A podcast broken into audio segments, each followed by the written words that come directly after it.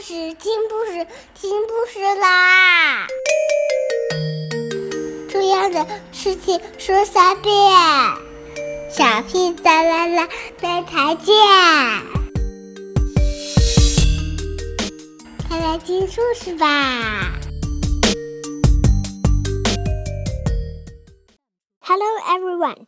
Do you know what time is now? Now is time for Curious George.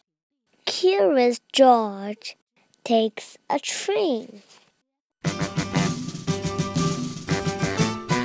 I went to the animal fair.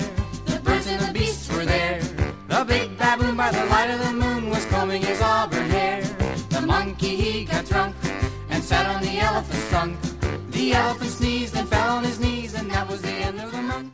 This is George. He was a good little monkey and always very curious.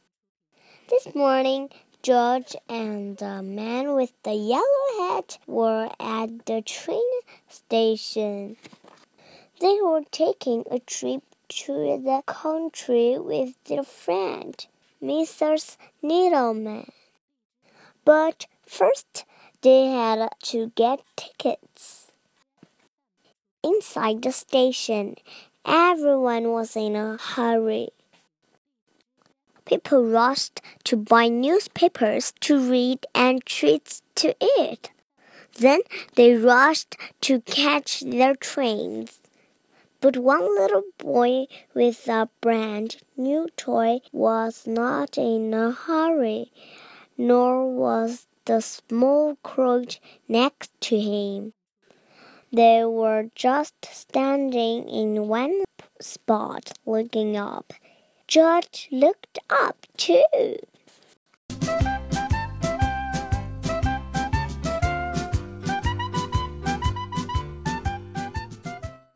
A train master was moving numbers and letters on a big sign.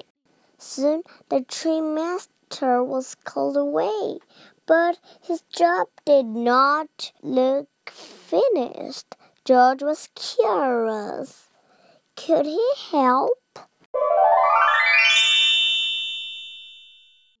George climbed up in a flash. Then, just like the train master, he picked a letter off the sign and put it in a different place. Next, he took the number nine and put it near a two. George moved more letters and more numbers.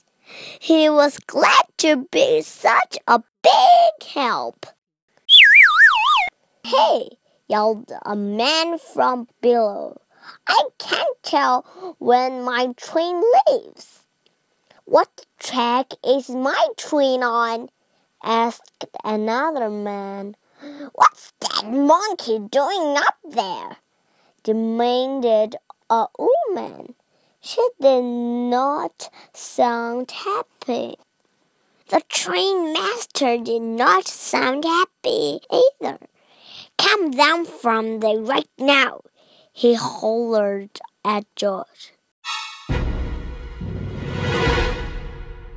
Poor George, it's too easy for a monkey to get into trouble. But lucky for George, it's also easy for a monkey to get out of trouble. Right? Then the conductor shouted, All aboard! A crowd of people rushed toward the train. George simply slid down a pool scurried over a suitcase and squeezed with the crowd through the gate. There he found a perfect hiding place for a monkey.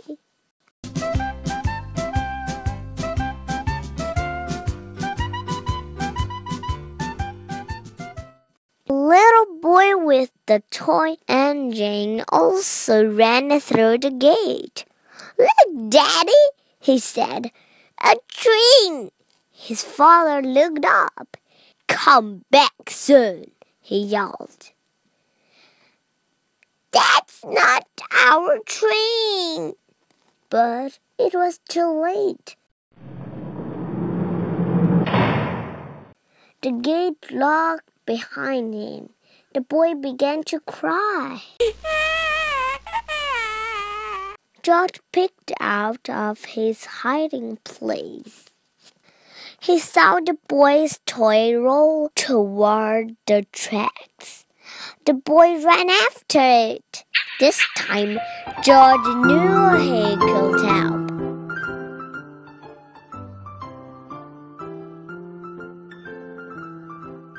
He leaped out of his hiding place and ran fast. George grabbed the toy engine before the little boy came to close the tracks. What a close call!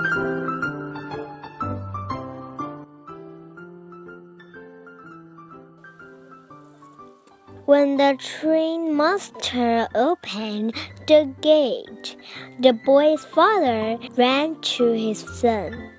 The boy did not cry.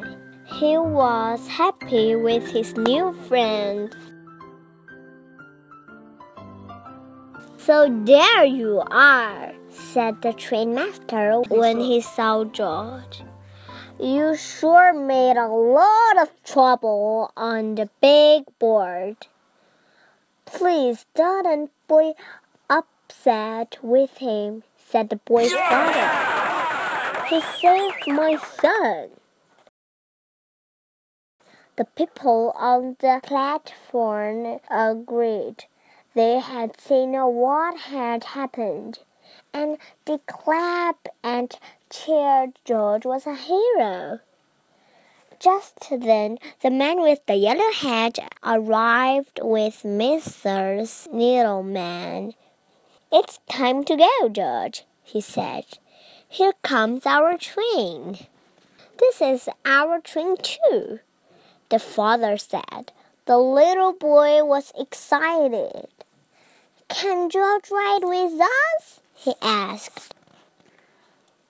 That sounded like a good idea to everyone. So the train master asked the conductor to find them a special seat. And he did, right up front. The monkey he got drunk and sat on the elephant's trunk.